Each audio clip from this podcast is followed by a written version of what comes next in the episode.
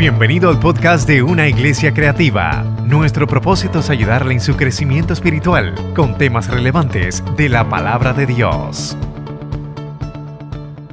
En mi quebranto algo va a pasar. En mi quebranto algo, además que se está rompiendo, algo se puede componer. En mi quebranto algo yo tengo que hacer y algo Dios tiene que hacer. ¿Sabes qué? Cuando estoy aquí, estoy hablando de quebranto, solamente para que sepan, ¿verdad? Los que no saben, ayer mi esposo se accidentó en mi casa, no fue a trabajar. Estaba, él estaba loco por cortar unas ramas, unos palos, y entonces fue y compró, alquiló, alquiló una máquina en Home Depot de esas que hacen porque son bien largas, como una vara, como un serruchito, pero en la punta. Y cuando fue, hizo el trabajo más difícil primero, yo estaba en casa, y cuando él se va al área que supuestamente es un poquito más llana, ahí yo me voy a hacer unas diligencias y cuando estoy en parte haciendo la diligencia, mi nena me llama, mami, ven para acá, porque papi dice que él cree que se fracturó las dos muñecas. Hermano, no fue una, fueron las dos. Yo rápido viré ahí en U, estaba en Plaza Centro, viré ahí en U, fui a casa y yo lo veo tranquilo, relax, sentado así en el asiento, como es él, con mucho humor, pero con sus manos literalmente hinchadas. Yo le dije, vamos para auxilio mutuo lo bañé, lo tuve que bañar, porque él no puede hacer nada con sus manos. Y fuimos a auxilio mutuo y yo decía, Señor, por favor. Y cuando allá le hicieron las placas, resultó ser que las dos manos están fracturadas, las dos muñecas. So, él hoy no vino porque el dolor todavía es muy fuerte. Este, ayer por la noche ya le había dado como las 5 medicina y a las 9 me dijo, dame otra vez medicina porque tengo el dolor bien fuerte. Y hermano, que Manuel se queje realmente yo sé y yo le dije, yo te voy a dar esto en el nombre del Señor y yo espero que no tengas una, una sobredosis en tu sistema, porque de verdad yo sé que el dolor... Y eso como tal no, porque tengo que llevarla al ortopeda, pero le inmovilizaron las manos y está con un vendaje y no se puede mojar, no puede hacer absolutamente nada, nada, nada. Entonces yo estoy pasando por, preparándome para hablar sobre el quebrantamiento, pero justo ayer, mi esposo fue quebrantado en su salud. Justo ayer yo decía, Señor, pero ¿qué a ti no tú tienes? Una cosa increíble, mi hermano. Justo en el momento yo decía, wow, Padre. Pero ¿sabes qué? En el nombre del Señor, yo voy a completar por mí, después de esos tres puntos, en medio de mi quebranto, yo voy a creerle a mi Dios. Esa soy yo, esa soy yo. Amén. Vamos entonces a buscar en la palabra del Señor, primera de Samuel 1. Aleluya. Primera de Samuel 1 y vamos a hablar sobre un relato hermoso. Hermoso, hermano. Yo verdaderamente yo leía y empecé a rebuscar. Yo decía, Señor, yo quiero buscar más allá, más allá, más allá. Dice en Primera de Samuel 1, cuando todos lo tengan pueden decir amén, va a estar en la pantalla. Dice, hubo un varón de Ramataim, de Sofim, del monte de Efraín, que se llamaba Elcana, hijo de Jeroam, hijo de Liu, hijo de Tou, hijo de Suf, Efrateo. Y tenía él dos mujeres, y el nombre de una era Ana, y el de la otra Penina. Y Penina tenía hijos, mas Ana no los tenía. Y todos los años aquel varón subía de su ciudad para adorar y para ofrecer sacrificios a Jehová de los ejércitos en Silo, donde estaban dos hijos de Eli, Ofni y Fines, sacerdotes de Jehová. Y cuando llegaba el día en que el Cana ofrecía sacrificio, daba Penina a su mujer, a todos sus hijos y a todas sus hijas, a cada uno su parte. Pero a Ana daba una parte escogida. Diga conmigo escogida. Daba una parte escogida porque amaba a Ana aunque Jehová no le había concedido tener hijos. Esa es la palabra del Señor y hasta ahí voy a llegar. Padre, yo te doy gracias por este momento que estamos en tu casa. Yo te doy gracias, mi Dios, porque esto es pan de vida. Yo te doy gracias, mi Dios, por mis hermanos, por todo lo que estamos aquí, mi Dios, que vamos otra vez, mi Dios. Yo voy a escuchar otra vez tu palabra. Yo misma me voy a hablar otra vez a mi vida hoy. Y yo sé, mi Dios, que mis hermanos van a salir edificados en esta hora. Te doy gracias, Señor, por todas las cosas hermosas que tú haces y porque ciertamente tú tienes un plan perfecto para cada una de nuestras vidas. En el nombre de Jesús. Amén. En este momento en la historia hay un hombre. Ellos iban camino a Silo. Voy a dar unos detalles primero y luego entonces les vamos a dar un contraste así. No sé si ustedes se acuerdan cuando los niños tenían a veces un libro que era todo transparente, pero cuando cogía un pincel y lo mojaba y empezaban a pasarlo, ahí empezaban a resurgir los colores, ¿verdad que sí? Pues ahorita le vamos a dar los colores a la historia. Resulta ser que había en Silo, ahí era donde estaba un santuario y la gente subía a adorar a Dios. Entonces había un hombre que según lo traza la palabra, era un hombre que realmente yo era justo, era un hombre justo, era un hombre que servía a Dios, era un hombre que subía y hacía sus deberes eh, religiosos. Él subía todos los años a presentar ofrenda, él se iba con él, con su familia. Y eso me, me, enseña que él era un hombre justo. ¿Sabe por qué? Porque en medio de esa situación histórica que estaba pasando, cuando el Cana y toda esta situación se estaba dando, dice que los que estaban en, en el templo eran los hijos de Eli. Y todos sabemos que los hijos de Eli eran corruptos. Y eso marcaba que en Israel había una decadencia espiritual. Pero a pesar de la decadencia espiritual, el Cana se mantenía centrado en lo que él creía. Y él subía a Silo y él le cumplía a Dios con sus ofrendas. Y él era un hombre íntegro, un hombre bueno, un hombre que amaba a su mujer Ana, que él adoraba a Dios. Eso me habla a mí de su carácter. También con él subía su segunda esposa, Penina. Y Penina, tras que el nombre feo, Penina realmente, cuando yo empecé a leer esto, me hacían referencias a Génesis y la declaran como una mujer perversa. Era una mujer que hacía alarde de las cosas que tenía y provocaba, perturbaba el corazón de Ana. Se burlaba de Ana y le causaba un gran dolor. Despreciaba a Ana. Era más o menos la misma relación que estaba pasando cuando nació Isaí y la, y la egipcia, que Abraham los tuvo más o menos esa misma relación entre Sara y la egipcia. Más o menos algo así pasaba. Por otro lado, también subía Ana. Y dice la palabra que Ana estaba perturbada, tenía su corazón dolido. Y verdaderamente cuando ella subía a Asilo a presentar su adoración junto a su esposo, dice que para ella eso le causaba un gran dolor. Pero Ana era la dueña del amor de su esposo. Y eso Ana, con todo y con eso, Ana no se satisfacía, porque Ana tenía una carencia, Ana tenía un dolor, Ana estaba siendo quebrantada. Diga conmigo, Dios me ha llamado a dar frutos. Dios te ha llamado a dar frutos. A mí me llamó a dar frutos y a ustedes también. Sin embargo, aquí Ana no podía dar frutos no podía dar frutos. Vamos a ver por qué. Ahora vamos a pasar el pincecito del agua y vamos a, resaltar los colores. Silo, Silo, se traduce como un lugar de tranquilidad y reposo. Y yo quiero que usted se monte en la ola conmigo. Silo era un lugar donde había tranquilidad, se traducía, ¿verdad? Silo se traducía lugar de tranquilidad y reposo. Ana subía con el cana al lugar de tranquilidad y reposo. Pero cuando Ana iba subiendo a aquel lugar, Ana no experimentaba eso, porque Ana en su caminar estaba siendo oprimida, porque Ana en su caminar estaba siendo perturbada. Porque Ana, a pesar de que subía al lugar de adoración, no había tenido un encuentro todavía con su Dios. Ella no lo podía ver. Ella decía, yo subo porque el cana va y yo subo. ella subía porque era una actitud religiosa. No sé si usted me está entendiendo, pero muchas veces nosotros venimos a la casa del Señor.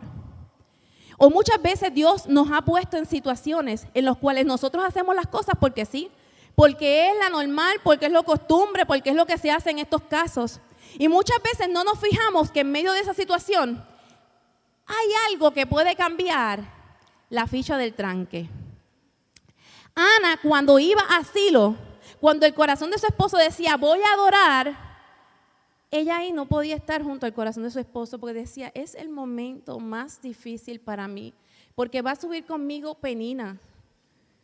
Penina, yo lo puedo ver como el desenfoque.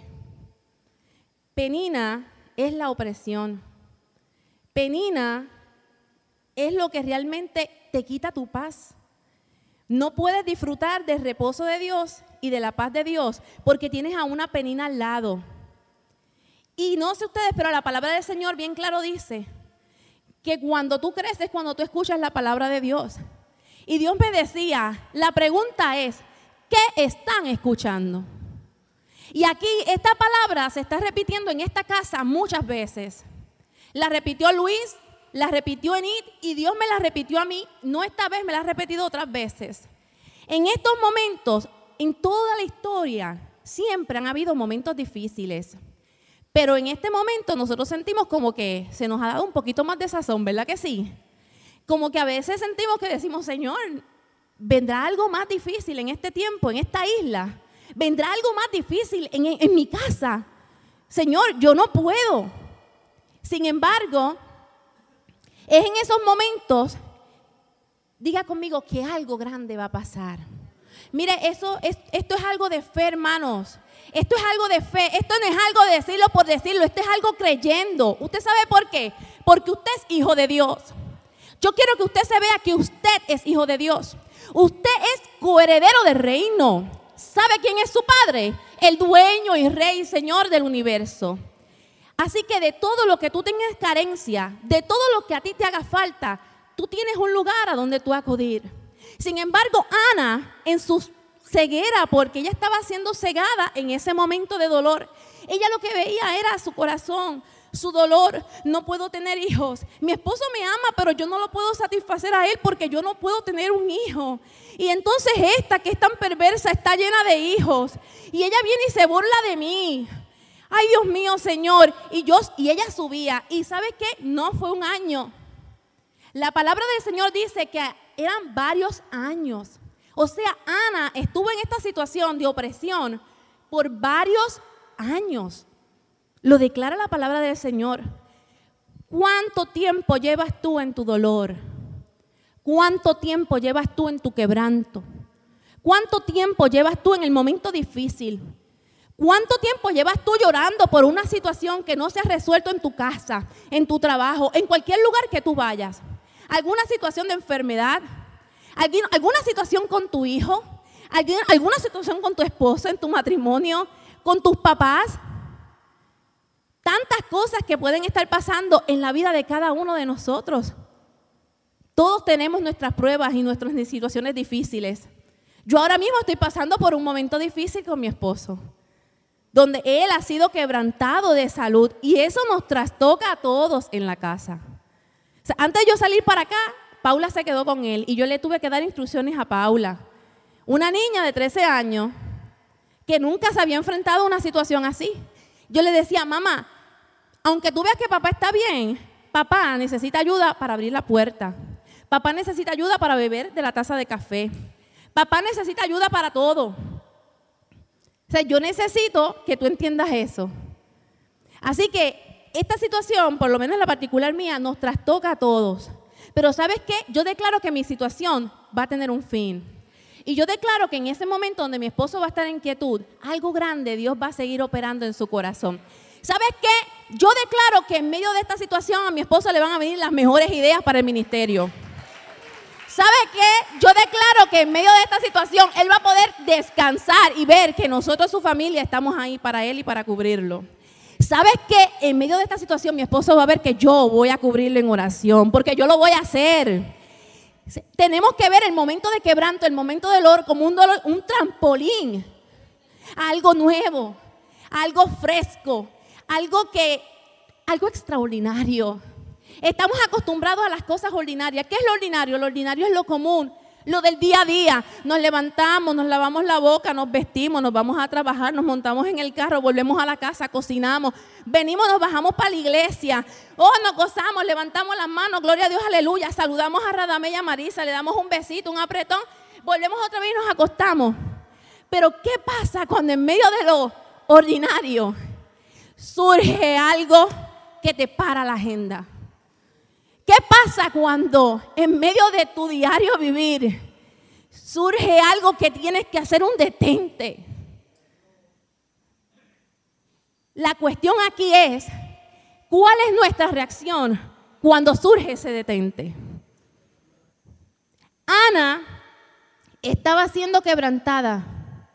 Tú y yo somos quebrantados.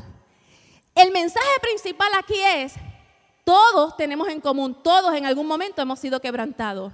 Pero lo que cambia al final es cuál es tu reacción y cuál es la mía en el momento de quebranto. Y sabes qué? Esa decisión la tenemos cada uno de nosotros en la mano. El Señor estaba trabajando con Ana. El Señor dijo, ¿sabes qué? Yo he visto tu dolor, yo he visto tu situación, pero me llama la atención porque dice, bien claro, Jehová no le había concedido a Ana tener hijos. ¿Quién tenía la ficha de tranque? ¿Quién la tenía? La tenía Dios. Dios tenía la ficha de tranque y Ana lloraba por eso. Nuestra ficha de tranque la tiene Dios. ¿Y sabes qué? Si la tiene Dios, ¿a dónde tú tienes que ir? Tú tienes que ir como hizo Ana a buscar la ficha de tranque. Tú tienes que ir al lugar alto. Tú tienes que ir al lugar secreto. Tú tienes que ir al lugar de tu escondite. Tú tienes que ir al que tiene la ficha de tranque de tu situación y de mi situación. ¿Sabes qué? El plan de Dios es perfecto. Dios tiene un plan con tu vida, Dios tiene un plan con la mía, es completamente perfecto. Soy parte del plan, di soy parte del plan perfecto de Dios. Tú eres parte del plan perfecto de Dios. Pero muchas veces queremos quedarnos en lo ordinario, en lo regular, en lo que todo el mundo pasa, en lo que todo el mundo vive. Ay, pero qué hermoso cuando Dios nos lleva el quebranto para sacarnos del ordinario y ponernos en algo extraordinario. Es en el momento del dolor donde tú puedes ver a un Dios cercano. Hoy una palabra hermosa donde dice, sobre ti fijaré mis ojos, aleluya. ¿Cuántos aquí quieren ser vistos por Dios? ¿Sabes qué? A veces cuando Dios nos ve, viene de una forma que no es la que nosotros queremos. Muchas veces Dios nos fija nuestros ojos porque Él dice, te voy a trastocar un poquito, te voy a mover de posición, te voy a apretar un poco, pero quiero que sepas, y hoy yo vengo a decirte que en medio de esa movida, en medio de esa, ese toque que te está lastimando, ¿sabes qué? Dios te va a poner en algo extraordinario. Te va a poner en algo extraordinario. Mira, a veces Dios nos lleva a callejones incómodos que nosotros no queremos. Tiempos apretados. ¿Cuántos aquí están viviendo tiempos apretados? Todos estamos viviendo tiempos apretados. Todos. ¿Sabes qué? Eso saca lo mejor de nosotros. En el quebranto es donde se abre una dimensión espiritual. Es cuando tú te quedas entre la espada y la pared. Y tú miras a tu alrededor y tú dices, no, ¿para dónde voy? No puedo moverme ni a derecha ni a izquierda porque estoy atrapada. Estoy en un callejón sin salida. Y ahí es cuando el salmista dice, ¿de dónde vendrá mi socorro? Mi socorro viene de Jehová. Mira hacia arriba y dice mi socorro. Cuando tú miras, porque humanamente, hermano, cuando estamos en momentos difíciles, Humanamente siempre estamos buscando lo cercano para resolvernos. Ah, pues mira, aquí yo tengo una piqueta, por aquí yo sigo y hago un hoyo y me escapo del callejón. Pero ¿sabes qué? Estás en un callejón donde no hay piqueta, donde no hay pala, donde no hay nadie. Donde llegó el momento que te quedaste tú con Dios. Y Dios está esperando que tú lo mires. Y tú humanamente, al principio de tu momento de dolor, tú te quedas así mirando, mirando a tu alrededor, cómo me resuelvo, porque somos así. Fuimos hechos así para poder resolvernos, para ser independientes, pero sin embargo hay momentos en los cuales Dios te dice, no tienes otra salida, so tienes que venir a donde mí, porque yo soy quien tengo la ficha de tranque, porque yo tengo un plan contigo y te lo voy a revelar y te voy a enseñar el camino. ¿Sabes qué? Es un Dios cercano. En el Salmo 34, 8 dice, Dios siempre está cerca para salvar a los que no tienen ánimo ni esperanza.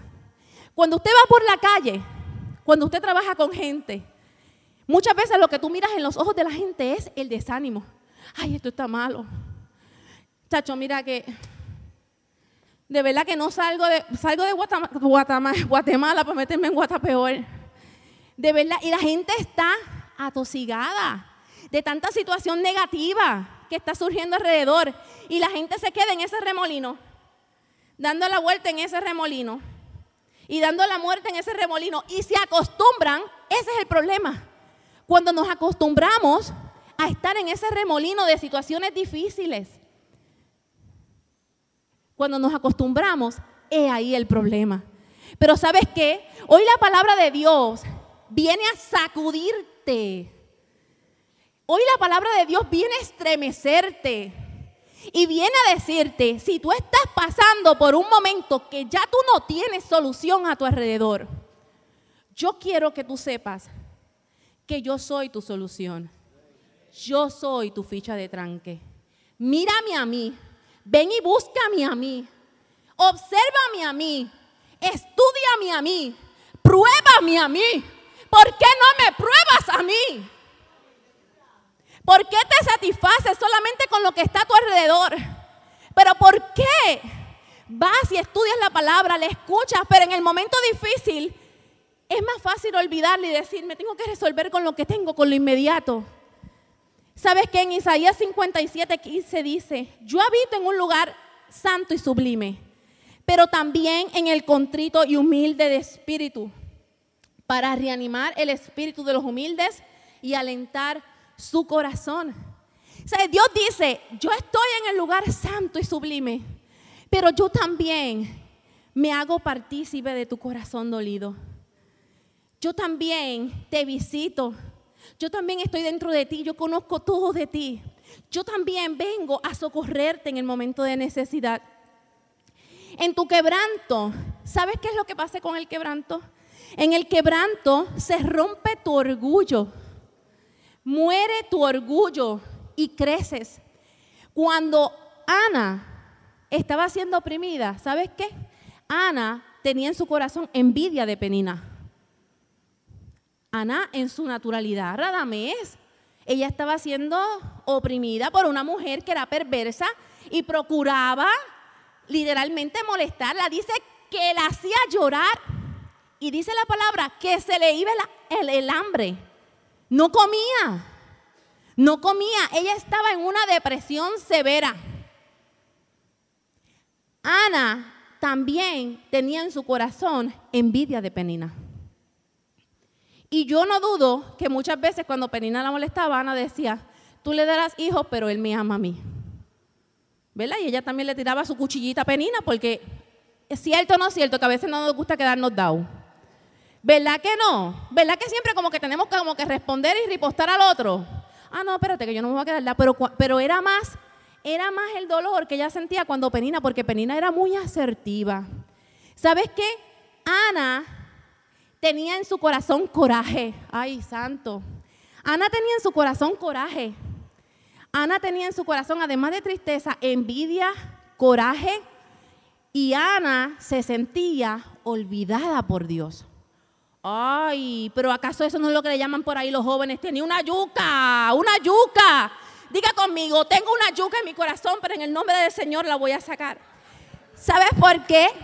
Hermanos, eran años Llevaba años, llevaba años y cuando tú no sanas un corazón así, ¿qué pasa? Eso se va fortaleciendo, se va fortaleciendo, se va fortaleciendo y es más difícil de sacar. ¿Cierto o no es cierto? Ana llevaba años en esa situación, teniendo en su corazón unos resentimientos y unos sentimientos.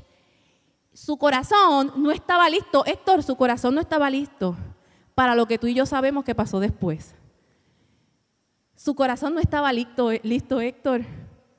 El corazón de Ana, Dios tenía que marcarlo. Porque tú y yo sabemos que Ana después fue bendecida con un hijo. Pero si nos podemos ver, ¿verdad? Vamos adelantando como hacen los muchachos cuando están leyendo la novela, que mis hijas estaban leyendo Marianela y yo no sé cuál más. Y a veces se iban al final a ver cuál era el final. Pues vamos a, vamos a movernos así un poquito, irnos al final de la historia. Ah, mira, a Ana le dieron un hijo. ¿Y sabes qué? No le dieron cualquier hijo. Le dieron a Samuel. ¿Y tú sabes quién era Samuel? Samuel fue el profeta de Israel. Pero ¿sabes qué? Para que Samuel fuera el profeta de Israel, ¿tú sabes qué? Dios tenía que marcar primero el corazón de su madre. Dios tenía que revelársele a mamá primero. Dios tenía que decirle, ¿sabes, Ana? Tú subes asilo al lugar de reposo, pero tú no has experimentado mi reposo. Y yo te estoy mirando y yo me estoy fijando en ti. Y sabes qué? Yo te voy a hacer mi marca. ¿Cuántos aquí queremos ser marcados por el Señor? Yo he sido marcada por mi maestro. Yo he sido marcada por él. ¿Sabes qué? Llegó el momento, dice aquí, el quebranto no es una señal de debilidad. Cuando llega el momento del quebranto, lo normal es llorar. Sacas tu pañuelo, te truenas la nariz, te secas las lágrimas, vuelves, te acuerdas y vuelves y te secas las lágrimas. Y ya tú dices, no tengo más lágrimas para votar porque ya he llorado hasta la última. Pero es algo milagroso porque vuelve y salen otra vez. Eso es algo que nunca, tú dices, Dios mío, yo todavía me pregunto, Señor, pero que mucho yo lloro y todavía hay más, todavía hay más. Sí, todavía hay más. Ok, pero resulta que Ana hizo eso, dice que en su quebranto, ella lloró y lloró y lloró. Pero ¿sabes qué?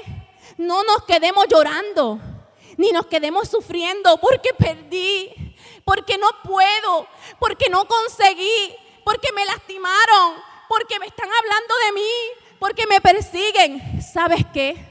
Posiciónate y ve al lugar del maestro. Mira, es hermoso. Aleluya, déjame ver porque no lo marqué aquí porque cambié de cinco Biblias buscando y rebuscando. Ay, aleluya. Dice, mira, pero Ana, ok, aquí abajo. Y se levantó Ana después que hubo comido y bebido en Silo. Y mientras el sacerdote Elí estaba sentado en una silla junto a un pilar del templo de Jehová, ella con amargura de alma oró a Jehová y lloró abundante mente. Todo ese quebranto de años, toda esa habladuría de penina. Tú sabes que en tu casa hay un control, ¿verdad que sí? Y hay un botón eh, que en el buen español se dice mute, pero en inglés se dice mute. ¿Cuántos lo conocen? Vuelvo y te digo, ponle mute a tu penina. Yo no sé quién es tu penina, yo sé quién era la mía. Pero yo le puse mute al garín, yo le puse mute porque que mucho habla. Ay, hombre, no, no se puede, no se puede. Hay que ponerle mute a la penina de uno. Yo le puse mute y le dije, te me quedas tranquilita, que yo sé quién yo soy. Yo soy hija de Dios y Dios vino a marcarme. Dios vino a marcarme y tú sabes qué, que algo grande va a pasar. Aleluya. Oye, Penina, tú podrás tener hijos, pero a mí no me importa. Porque a mí algo grande Dios va a hacer. Dios me vino y me va a transformar. ¿Sabes qué? Dice que ella lloró amargamente, pero ella se sinceró con Dios. Ella se sinceró con Dios. Yo he tenido momentos así. De hecho, una vez yo me gocé con una joven que se acercó y me dijo, mira Angie, de verdad, o sea, ella, estamos en una situación difícil, ya llevamos tiempo y como que yo no, no veía y no veía. Y un día así yo hablando con mi esposo, este, estábamos hablando y empezamos entre hablar y orar. Y dijimos, Señor, necesitamos. Y no pasaron ni días cuando las puertas se empezaron a abrir económicamente. Y ella me dijo, mira, y yo le dije, tuviste que llegar al momento del lloro. Tuviste que llegar al momento, al último momento ahí. Pero ahí se abrieron las puertas, Héctor. Ahí se abrieron las puertas. ¿Sabes qué? Los momentos de opresión, los momentos de dificultad, el momento de dolor, el momento de quebranto, declara conmigo, algo tiene que pasar. Ay, aleluya, algo, ok, vas a llorar, sí, vas a llorar. Sí, vas a llorar. Y te vas a secar las lágrimas y vas a sentir alivio y después te vas a acordar y vas a llorar otra vez. Pero sabes qué? Tiene que haber un momento donde tú vayas y te enfrentes con quien tiene la ficha de tranque. Ese es el momento donde tú dices, Señor, me estás torciendo el brazo, pero yo vengo donde ti. Porque tú tienes mi ficha de tranque. Eso fue lo que hizo Ana. Ana, entonces, cuando llegó allí, dice que cuando ella salió, ella oró largamente, ella no hablaba, ella simplemente movía sus labios. Y Elí incluso pensaba que ella estaba borracha. Y Ana le respondió y le dijo, no, Señor mío, yo soy una mujer atribulada de espíritu. No he vivido vino ni sidra, sino que he derramado mi alma delante de Jehová. El momento de tu quebranto es el momento en que tu alma tiene que ir delante de Jehová. Tiene que ir delante de Jehová. No puedes quedarte en la pesadez, estoy aquí, ay, de víctima. No, no, sacúdete. Tú eres hija de un rey, tú eres hijo de un rey, sacúdete. Oye, Dios te va a llevar a un nuevo nivel, a una nueva dimensión. Así que hallé tu sierva gracia delante de tus ojos y se fue la mujer por su camino. Comió y no estuvo más triste. Algo pasó en el lugar secreto. Dice que comió y no estuvo más triste. Cuando ella bajaba para Ramá, para su casa en Ramá, ella iba con quién? Con Penina. Pero ¿sabes qué? Penina notó que Ana tenía una sonrisa de oreja a oreja. Y decía, pero ¿y qué le pasó a esta? ¿Y qué mosquito hay por esta atmósfera aquí en Silo? Pues mira, Penina, el mosquito que le picó fue que ella fue al Dios poderoso de Israel. Y sabes qué? Allí la marcó Dios. Y allí ella encontró que había un propósito. Y allí ella pudo por primera vez experimentar el reposo de Dios. ¿Cuántos quieren experimentar el reposo de Dios en esta mañana? ¿Sabes qué? Los momentos difíciles muchas veces nos llevan a los callejones para que nosotros deseemos, anhelemos un refrigerio, un reposo, para que nosotros anhelemos la paz de Dios. Son los momentos en los cuales Dios dice, te estoy haciendo desearme. Ay, cuando tu amado te dice, yo te deseo y quiero que tú pases tiempo conmigo. Cuando Dios te dice, yo te deseo y tú quiero que, yo quiero que pases tiempo conmigo. Y sabes qué? Es en los momentos de quebranto que muchas veces Dios dice, te quiero aquí. Y nosotros muchas veces en las lindas, hasta que llegue el momento de quebranto. Pero sabes que Dios te ama y Dios es paciente. Y Dios, Dios espera por ti en el momento íntimo. Aleluya. ¿Sabes qué? Luego de, algo, de años de angustia sucedió lo que Ana estaba esperando. Mire, yo no copio ni en computadora ni en nada de eso, porque es que yo escribo tanto, entonces yo borro tanto los borradores y sigo poniendo y Dios me sigue mostrando y yo subrayo y luego busco marcadores y por eso es que usted siempre me ve con este desorden. No importa. Y todavía llego aquí y ahí Dios todavía me seguía hablando. Y yo decía, pero ¿y vas a seguir? Ay, Dios mío, yo estaba deseosa que me diera el micrófono. Y yo decía, porque si no va a seguir, y va a seguir.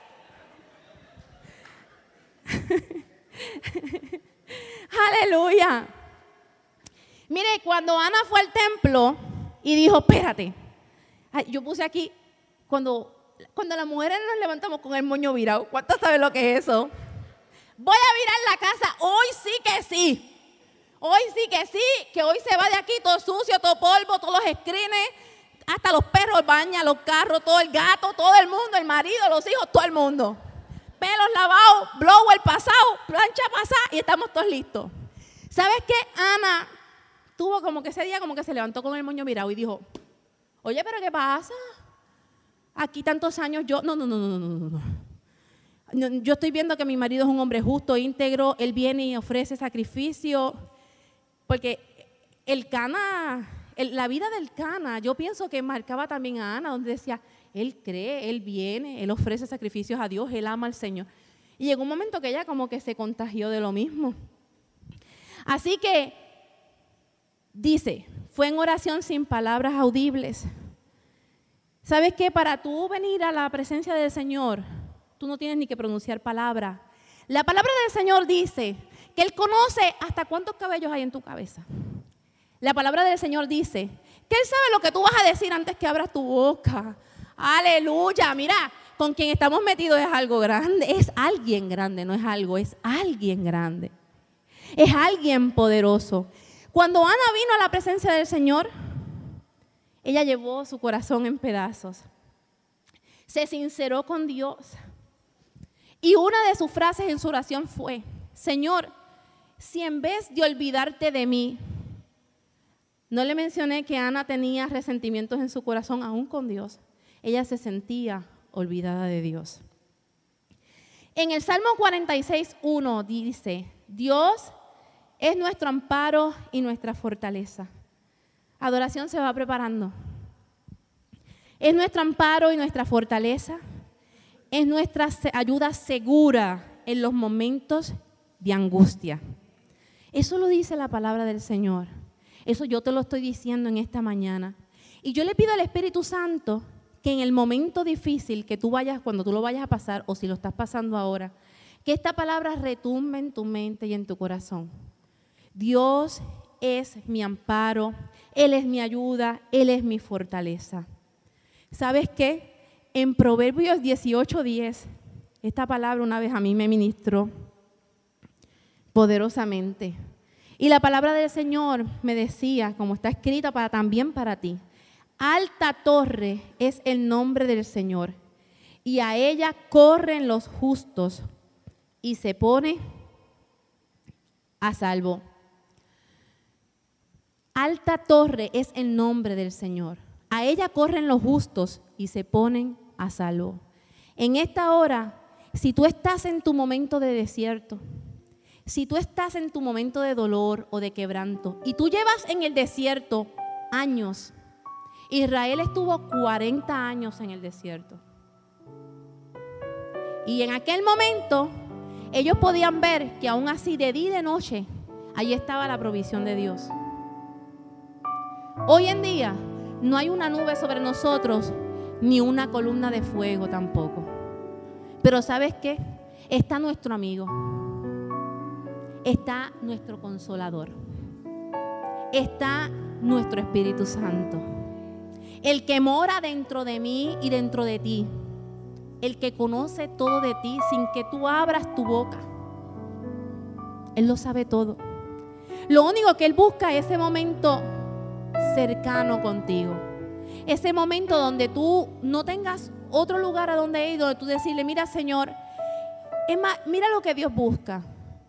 Antes de tú ir a cualquier lugar, Dios lo que busca es que antes de que te pase cualquier situación, tú en todo momento vengas primero donde Él. Que no sea tu última alternativa. Dios no quiere que si te da un dolor de cabeza, tú vayas primero a la Tilenol, luego vayas a la Relafen, luego... No, eh, ¿verdad? Esto es, un, esto es algo práctico. Dios quiere que primero Él sea tu primera alternativa. Cuando tú vienes y lo buscas a Él como primera alternativa, Él te va abriendo caminos. En Salmo 32, 8, mira lo que pasa cuando tú estás en el momento de quebranto y tú vienes y te rindes ante los pies del Señor. Te haré entender y te enseñaré cómo debes andar. Sobre ti fijaré mis ojos. En el momento, en todo momento, debemos venir ante la presencia del Señor. Pero hermanos, cuando llegue el momento de la opresión, cuando llegue el momento del quebranto, cuando llegue el momento difícil, acuérdate de esta palabra. Ven a los pies del Maestro. Busca el lugar íntimo con el Maestro. Cuando muchas veces tenemos problemas de tenemos que hablar, tenemos que sentarnos a la mesa a hablar, tenemos que hacer planes. ¿Sabes qué? Dios ya tiene un plan trazado para ti y es un plan perfecto. Pero cuando tú vienes a los pies de Dios, Dios te dice, viniste, yo te voy a mostrar mi plan. Tú tienes un plan, pero yo te voy a mostrar mi plan. Yo te voy a enseñar cómo tú vas a caminar en ese plan. Y, y, mis ojos estarán siempre sobre ti y te velaré y te cuidaré y te seré provisión. Para eso es los momentos de dolor, los momentos de quebranto. Ana fue quebrantada. Ana lloró. Pero ¿sabes qué? Ana no se quedó en esa situación. Ana se movió a otro nivel. Ana salió del ordinario a, lo extraordinario. Ana se, se posicionó en la posición como la mujer de Alcana, a quien él amaba más. Y Ana dijo, algo va a pasar. ¿Sabes? Como dije ahorita, Dios tenía que marcar la vida de Ana. Llegó el momento que dice la palabra que se fue a Ramá tranquila, gozosa, reposada, porque ya había abierto su corazón ante el Señor. Y Dios la bendijo con un hijo. Cuando ella hizo su oración, ella pidió un hijo varón. Cuando usted vaya ante el Señor, usted pídale lo que usted realmente quiere y busca. Dios se lo va a conceder. Dios se lo va a conceder. ¿Sabes qué? Dios le dio un hijo varón. Y ahí se satisfizo el corazón de Ana. Es que Dios está brutal. Porque dijo, tuve a mi hijo, mi Dios me lo dio. Y hizo promesa y le dijo, yo se lo voy a dar al Señor.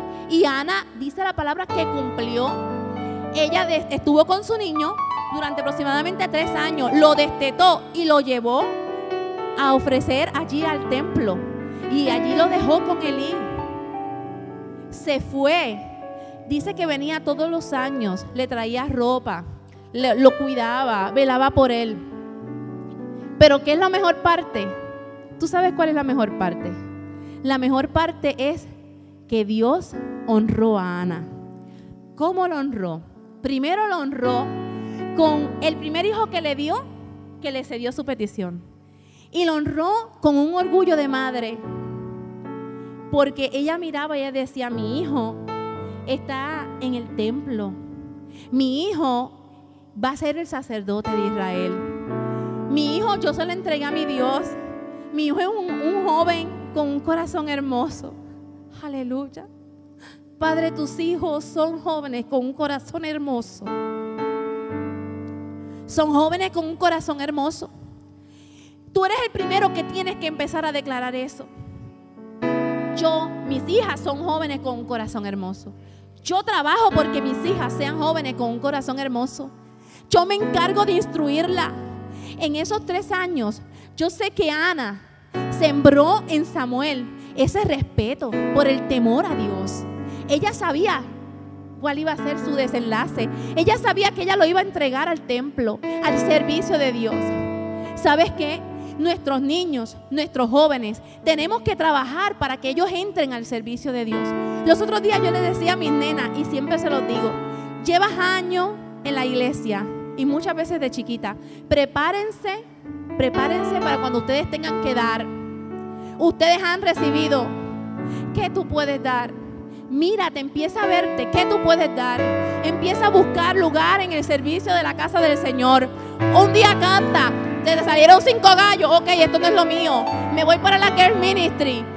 Y así sigues corriendo, sigues flotando, sigues moviéndote en la casa del Señor, pero siempre hay en el servicio. Esta parte es importante, yo quiero que tú me escuches, papá. Tu hijo tiene la capacidad de estar en el servicio del reino. Y nosotros tenemos que procurar eso. ¿Sabes qué? Ana en esos tres años preparó a Samuel. Y cada vez que Ana iba allí, sentía orgullo porque decía, este es mi hijo. Pero Dios no se quedó con eso. Dios le dijo, ¿sabes que yo te voy a honrar? Cheneidi le dio más hijos. Le dio cinco, no le dio dos, ni le dio, no, le dio cinco, una tribu, un, equipo, un equipo, le dio un equipo. Gracias a Dios porque me dio dos, aleluya, y no me dio cinco. ¿Sabes qué? Ese es mi Dios. Dios honra a ellos que están dispuestos a su servicio. Dios honra a aquellos que primero lo miran a Él. Dios honra a aquellos que vienen a su lugar íntimo y le dicen, mira Señor, hoy estoy, hoy no estoy para nadie. Yo creo que ni para ti, pero aquí estoy. Tú sabes cómo yo soy, Señor. Hermano, no hay nada más hermoso que uno sincerarse ahí con Dios. ¿Sabes qué? En esta mañana yo quiero que te pongas en pie. Esa palabra en Salmos que a mí me encanta. Los otros días una joven me dijo, mira, en el small group le dieron Dios es tu escondedero. Es como un versículo que le salió.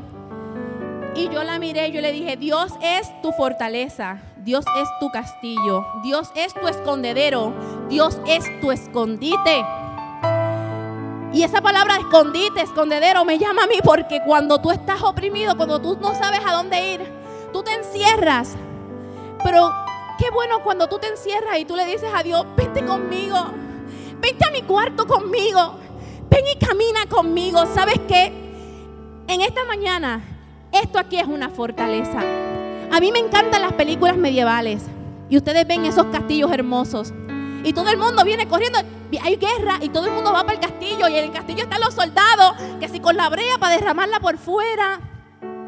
Y, hay una puerta bien grande y la jalan y le hacen así, la van trancando. Y tú ves a la gente loca por entrar al castillo porque ahí se van a sentir a salvo. ¿Sabes qué? En esta casa hay un castillo aquí que se ha edificado para ti. El altar de Dios en esta mañana es tu castillo.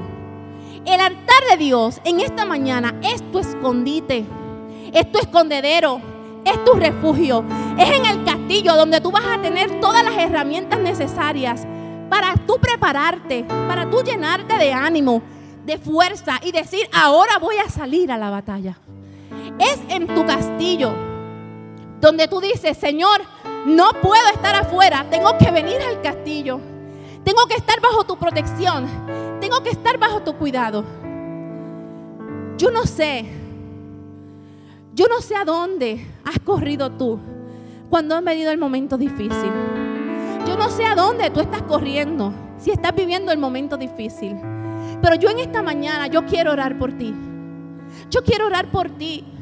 Yo quiero que en esta mañana tú sientas el reposo de Dios. Yo quiero que en esta mañana tú sientas lo que es la paz de Dios. Yo quiero que en esta mañana tú sientas lo que es tener los ojos fijos de Dios sobre ti. Yo quiero que en esta mañana, en esta mañana tú salgas de aquí marcado como Dios marcó a Ana. Que hoy llores las últimas lágrimas que vas a llorar de ese momento difícil. Y hoy vengas y te sinceres con tu Dios. No conmigo, es con el Dios Todopoderoso.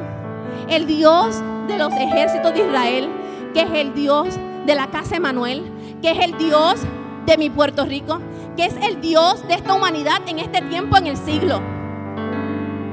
A ese es el Dios que hoy yo te invito que tú vengas a postrarte.